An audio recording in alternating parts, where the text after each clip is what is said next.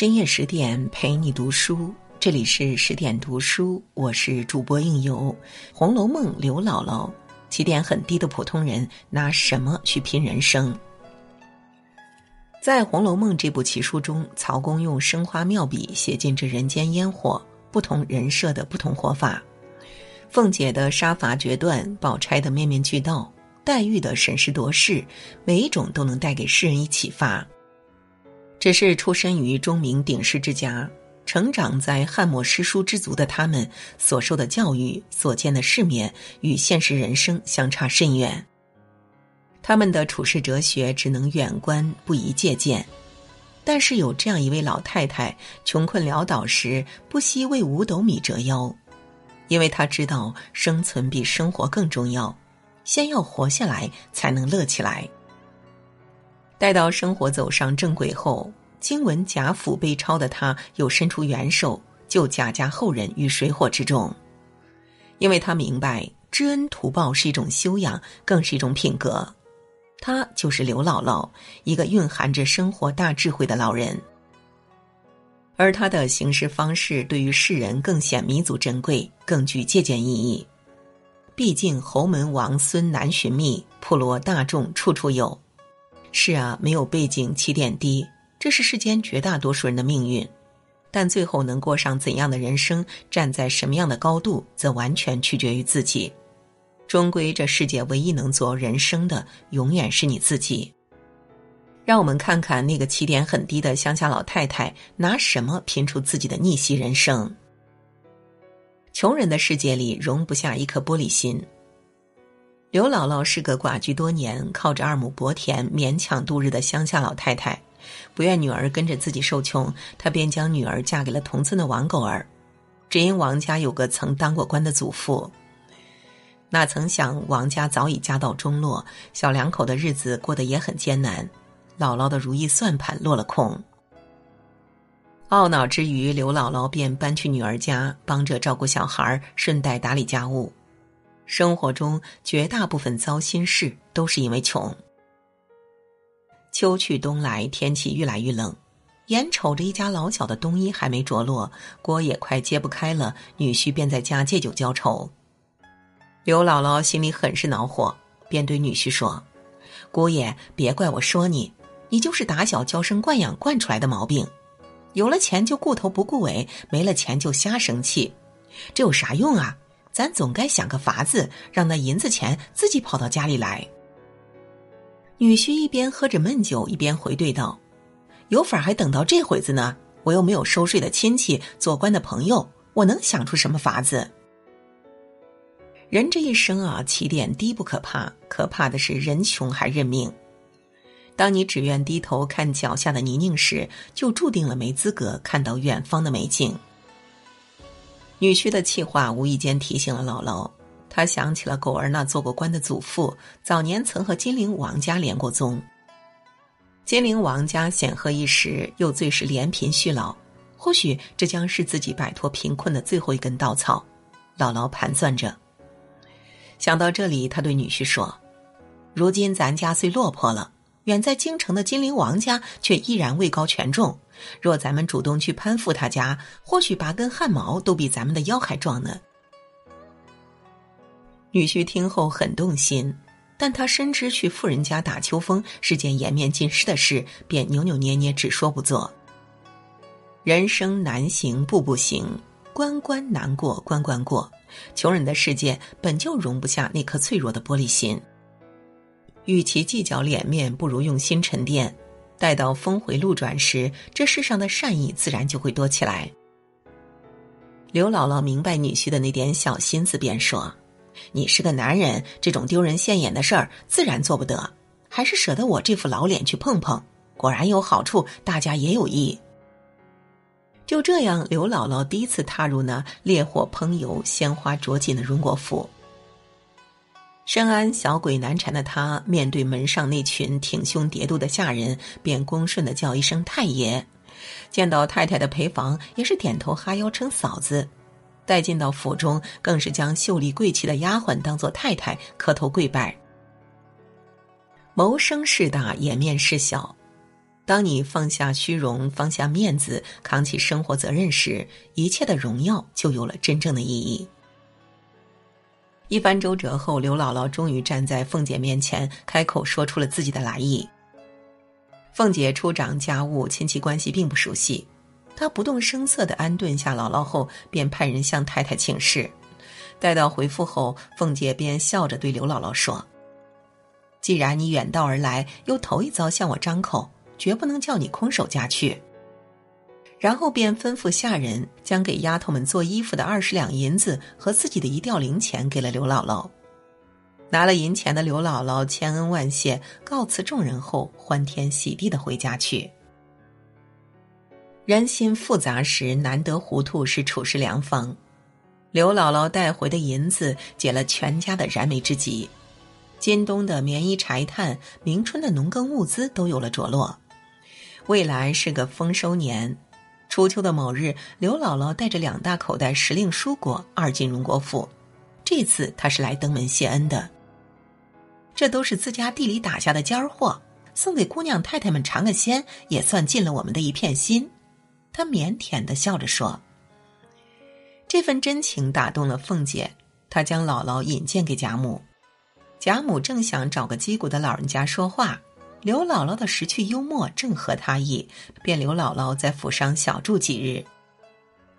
园里逗留的日子里，刘姥姥陪贾母闲聊，随姑娘们游园，所见所闻真是把古往今来没见过的、没吃过的都惊艳了。园子里办螃蟹宴，七八十斤肥蟹搭上配套酒菜，一顿餐食就得花费二十多两银子，足够装户人家一年的生活。这样的花销让刘姥姥啧舌不已，而那道精致的佐酒小食且想，更让刘姥姥见识到高门大户的奢靡生活做派。整道菜肴需用茄子、鸡肉脯子、众多新鲜笋菌、各色干果混合，经过刨、切、炸、煨、拌等十几道工序，最后方得一小翁食物。老话说得好：“由俭入奢易，由奢入俭难。”对大多数人而言，见识了纸醉金迷的繁华后，要想返回粗茶淡饭的质朴，真的很难。但这样的魔咒在刘姥姥身上不会应验。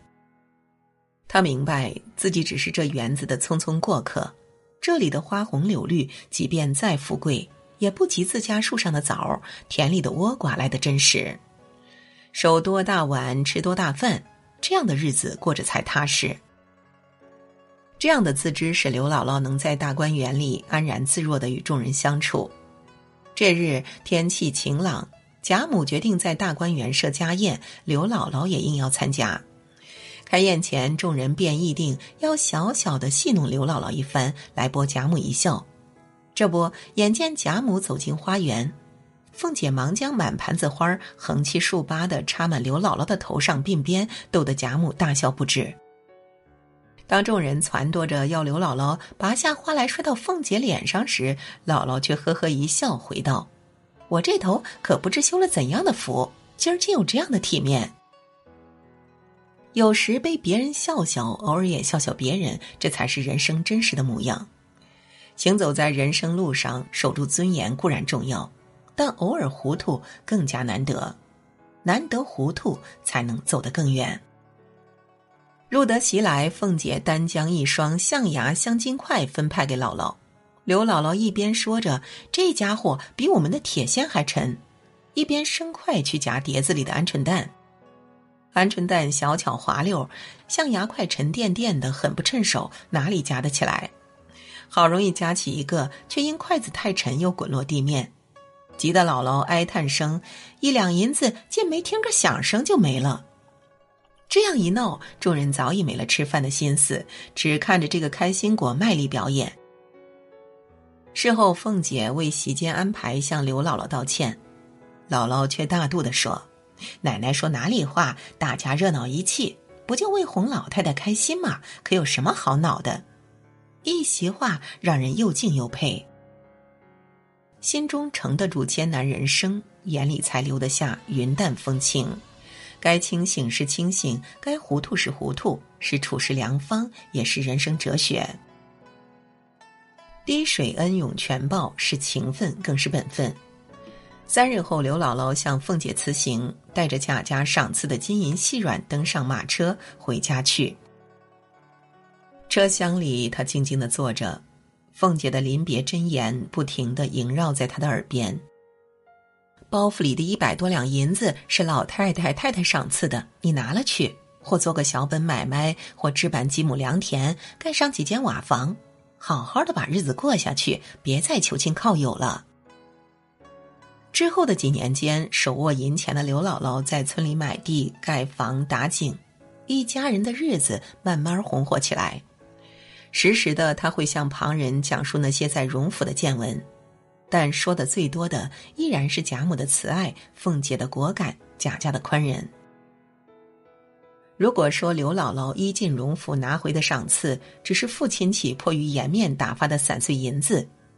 而他二进荣府的满载而归，则是凭着他自己的知恩图报、乐观豁达收获的真诚帮助。俗话说：“过河不忘搭桥人，吃水不忘挖井人。”这世界永远不会辜负每一个心存感恩的人，而这苦尽甘来的生活，也正是这世界对刘姥姥的褒奖。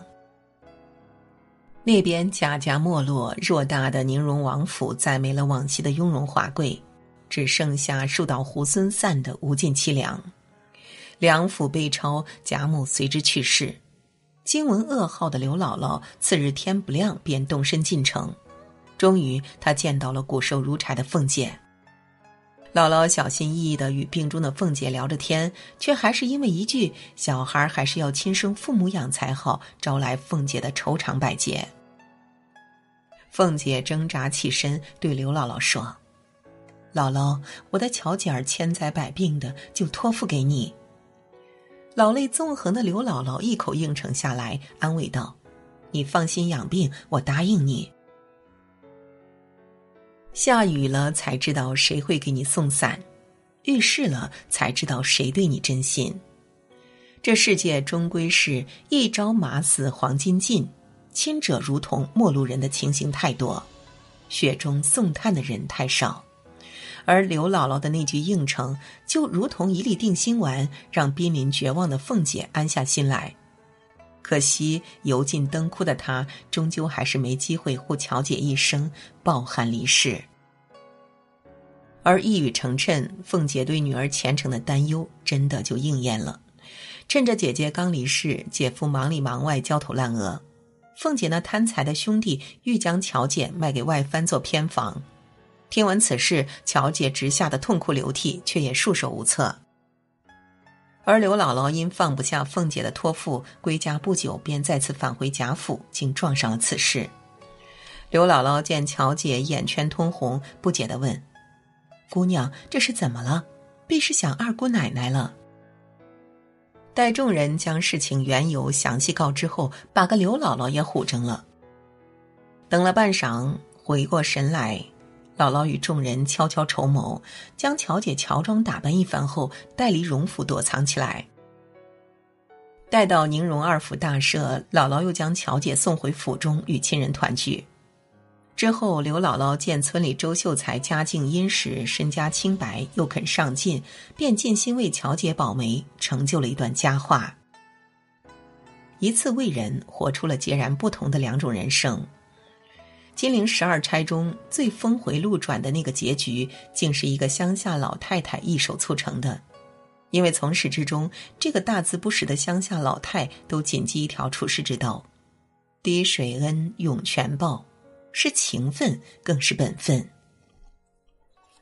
有人说，人生就似一场牌局，抓到一副好牌靠运气，打好一副烂牌靠智慧。刘姥姥的落魄岁月，也许世人不甚了解。但她人生中的峰回路转却被无数人见证。贾府强盛时，刘姥姥穷困潦倒，虽去求助，但也不卑不亢；衰败后的贾府人心思变，刘姥姥却真诚帮助，不离不弃。刘姥姥这一路走来，有家徒四壁的艰辛，有为五斗米折腰的酸楚，但无论如何，她终于笑到最后。活成了红楼一梦中最有福报的人。人生一世，起点低并不重要，重要的是你的决策将左右你的终点。生活中，老天给你一个比别人低的起点，就是给你机会做一个明辨方向的人。就是希望你，即便生而普通，也应当拥有不懈改变的能力。为此，你的前进才将变得无比坚定，才有机会看到更美好的世界。好了，今晚的文章就为您分享到这里。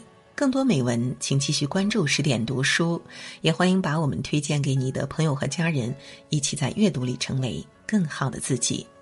我是应由，让我们在下个夜晚再会了。